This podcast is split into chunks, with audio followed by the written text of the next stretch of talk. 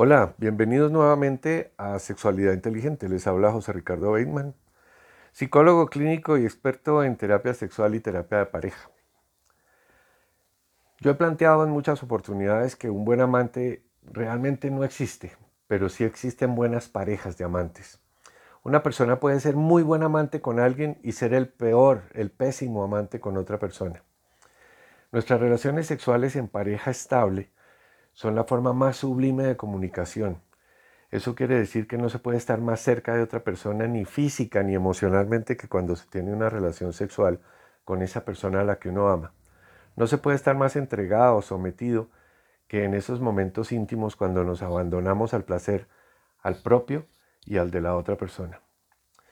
Pero esto rápidamente puede cambiar. Las personas al principio de una relación, cuando hay mucha química, cuando hay mucha curiosidad y novedad, Obviamente lo disfrutan dándose muchas oportunidades con ciertas insinuaciones, con excitación, con contacto y dándose la oportunidad de demostrarse cosas que finalmente entran en monotonía, que se pierden y no se vuelven a repetir.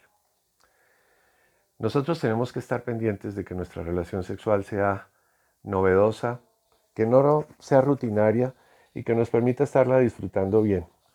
Hemos dicho que para eso se necesita estudiar, explorar y practicar.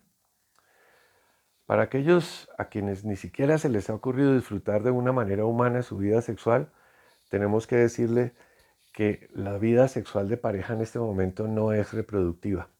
La vida sexual de nosotros en este momento es recreativa. Eso significa que debemos disfrutarla, que debemos vivirla de una manera en la cual se nos generen todas estas hormonas y esta sensación emocional y sentimental con la cual nos sentimos bien, completos, acompañados, queridos, pertenecientes.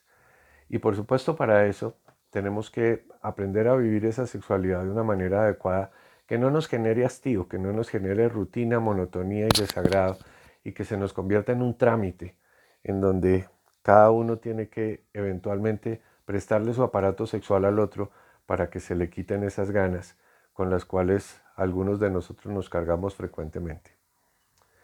Vamos a hablar sobre las etapas que tiene una relación sexual. En principio decimos que deberíamos tener en cuenta tres etapas. Una primera, juego previo, en donde tenemos que saber cómo estimular, excitar y disfrutar ese contacto de piel a piel, esa sensación de que la otra persona se está preparando para la sexualidad y que nosotros también nos estamos preparando para una relación sexual absolutamente espectacular y desde ya la estamos disfrutando. Lo segundo es lo que llamamos la mecánica sexual. La penetración no es suficiente, la penetración es un asunto animal, la penetración es un asunto particularmente reproductivo, pero nosotros tenemos que aprender a que la penetración debe ser con un contacto especial, con un propósito especial, con movimientos especiales, con una forma de acople de, los dos cuerpos que sea especial para poderlo disfrutar de la mejor manera posible. Y por supuesto, una vez que se haya completado la mecánica sexual y que hayamos tenido, ojalá, esta respuesta sexual orgásmica, que tengamos la oportunidad de disfrutar el inigualable después. Ese tiempo en donde de todas maneras continuamos juntos expresándonos qué tan importante es el uno para el otro y obviamente que lo disfrutemos eh, no solamente en la vida sexual de coital, sino además como un asunto emocional sentimental.